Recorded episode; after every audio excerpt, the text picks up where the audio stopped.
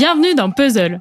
Je suis Karen et vous écoutez Overbooké, la chronique qui vous éclaire sur l'actualité du livre. Samedi soir, alors que nous regardions Hocus Pocus, mon ami Michel s'étonnait. Bah, bizarre, personne n'est venu chercher des bonbons. C'est annulé la Halloween C'est vrai que la fête de la citrouille et des fantômes, d'une part, on n'a pas pu la fêter, d'une autre, l'ambiance est encore assez glauque. Ce qui fait deux bonnes raisons pour l'équipe de puzzle de consacrer cette semaine à la peur. Comme ça, on va flipper tous ensemble, mais surtout, on va pouvoir l'affronter à plusieurs. C'est parti pour une sélection de recommandations culturelles frissonnantes. Je vois des gens qui sont morts. Tu me fais peur, Paul. J'aime pas trop beaucoup ça. Eh, je suis pas venue ici pour souffrir, ok Je sens beaucoup de peur en toi. Si tu n'as point de peur, Toi Personne ne me traite de mort. Je te rappelle, c'est affreux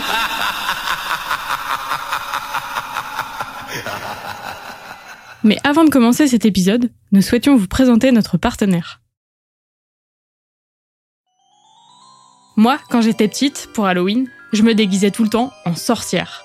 Le balai, les potions magiques, le chapeau pointu trop classe.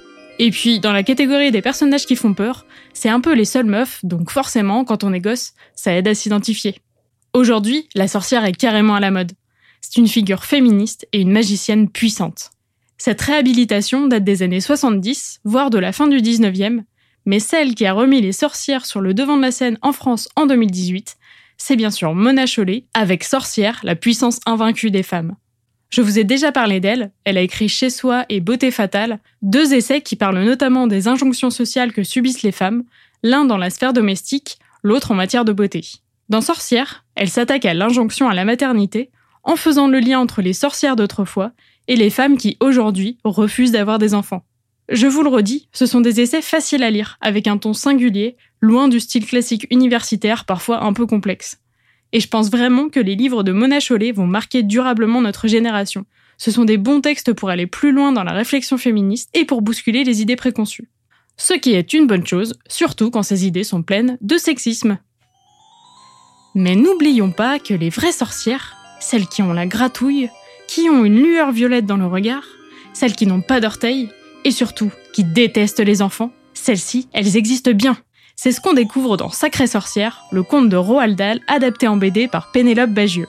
Le héros, un petit garçon qui vient de perdre ses parents, l'apprend en même temps que nous de la bouche de sa grand-mère, une petite vieille rigolote qui refuse d'être traitée comme une personne âgée et qui fume des clopes à tour de bras.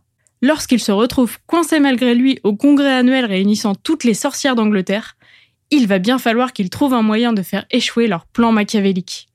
Heureusement, sa grand-mère et une intelligente petite fille vont l'aider.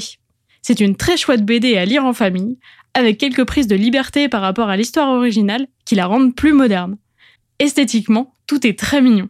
Vachement plus que la version film de 90, Les Sorcières, avec Angelica Houston, quand même sympa à regarder pour se faire peur sans trop cauchemarder après, et ça vous fera patienter si vous êtes fan de Roald Dahl, car une autre adaptation cinématographique est prévue par Robert Zemeckis avec Anna en grandissime sorcière.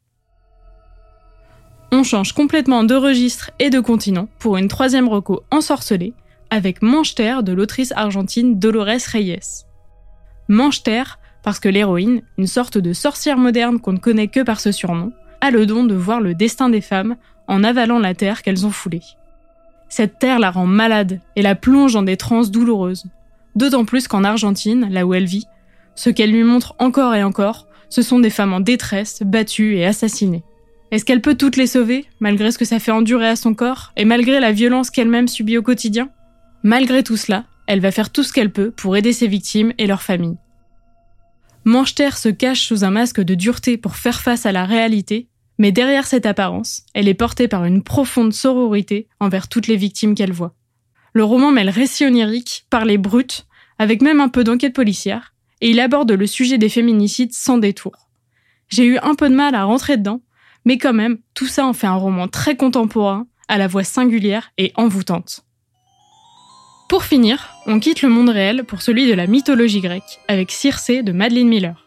Dans ce roman, l'autrice et ancienne prof de grec réécrit le mythe de cette nymphe un peu oubliée de l'Odyssée d'Homère. La jeune femme, fille d'Hélios, a été condamnée à l'exil par son père après avoir défié Zeus grâce à son don pour les poisons et la magie.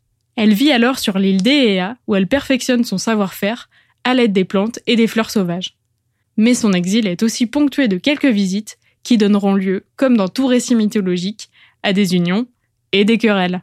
Madeleine Miller donne un fort accent féministe à l'histoire de Circé, en faisant d'elle une femme libre qui fait peur aux hommes et une sorcière puissante et empathique qui sait user de ses pouvoirs pour protéger ceux qu'elle aime.